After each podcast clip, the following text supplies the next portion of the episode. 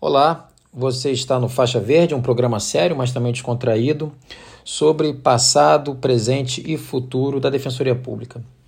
Gente, domingo chuvoso aqui, verão está chegando e veio uma pancada forte de chuva. Então, aproveitar aqui para compartilhar com vocês uma, uma inquietude minha e que hoje acabou tendo mais um episódio, que é a figura do estrangeiro preso. Isso porque eu vou trazer alguns marcos normativos, trazer também um caso em que atuei e de como que essa temática pode é, surgir em sede de audiência de custódia, como a defesa pode trazer, sacar alguns é, argumentos bastante interessantes. Uh, de um lado, a gente não pode deixar de perder de vista o que está previsto no artigo 8, item 2, a linha A da Convenção Americana sobre Direitos Humanos, que traz a figura do tradutor e do intérprete como um direito fundamental do estrangeiro preso. Isso é importantíssimo e eu vou até depois dar um exemplo. No caso de hoje, o, o, o rapaz até falava muito bem o português, então não era tão necessário, mas já tive uma experiência que esse caso mesmo em se tratando de um latino-americano se mostrou é, imprescindível e dessa forma não só eu, mas como todos os demais sujeitos processuais cometemos um erro grave. Ah, e a outra questão é o artigo 36 da Convenção de Viena sobre Relações Consulares. Mas antes até mesmo de, de trabalhar com o artigo 36, é importante ter em mente que a demora na obtenção de um tradutor ou intérprete, né? Vamos aqui imaginar, isso já aconteceu, um estrangeiro do leste europeu ou um asiático, qualquer outro idioma uh, com uma maior dificuldade, né? e a demora desse tradutor vai repercutir na realização da audiência de custódia e dessa forma podemos sim verificar a figura do excesso de prazo e dessa forma ser relaxada a prisão. E aí a defesa caberá demonstrar que, a despeito do artigo 310, em seus parágrafos, permitir o relaxamento e posterior decretação, mostrar a, a teratologia que isso constitui. Além disso, e aí sim o segundo marco normativo, o artigo 36 da Convenção de Viena sobre Relações Consulares, essa convenção de 63, traz em seu artigo 36 o dever do Estado que prende comunicar o consulado daquele país uh, do preso, né? Um dever estatal e essa essa comunicação se deve dar imediatamente, tá?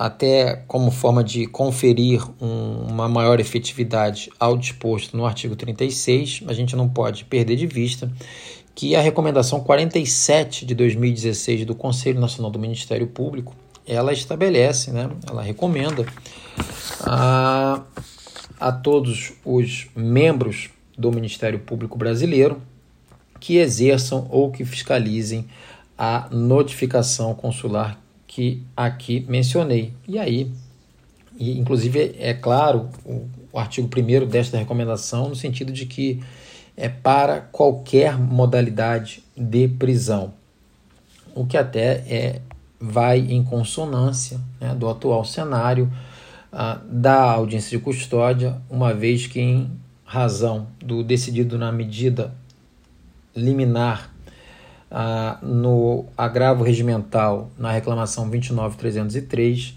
ah, nós sabemos que hoje a audiência de custódia é realizada para todas as modalidades prisionais.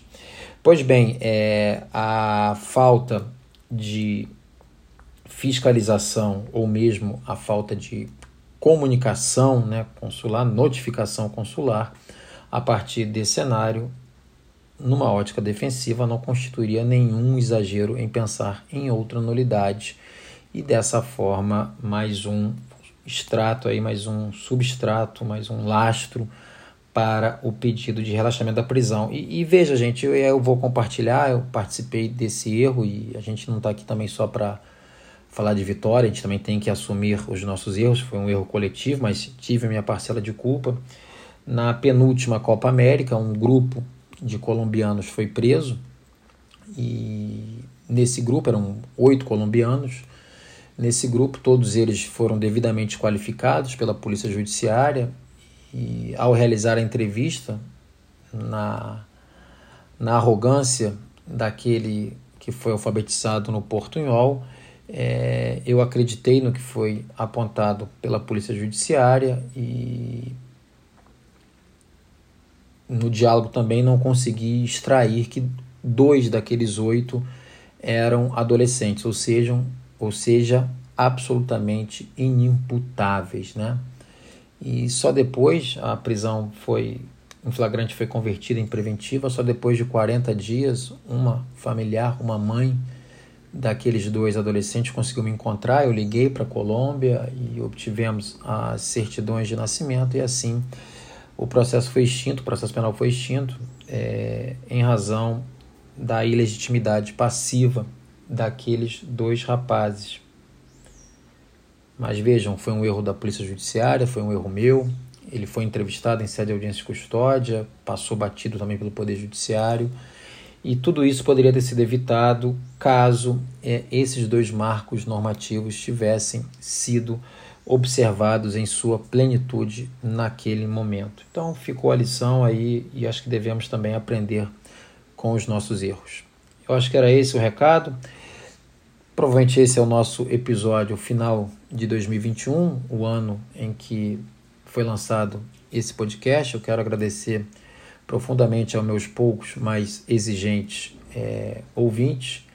Desejo a todos um ótimo Natal com seus familiares, um, uma virada de ano fantástica e que em 2022 todos nós possamos mais uma vez é, dialogar pensando sobre passado, presente e futuro da Defensoria Pública. Era isso. Um abraço a todos.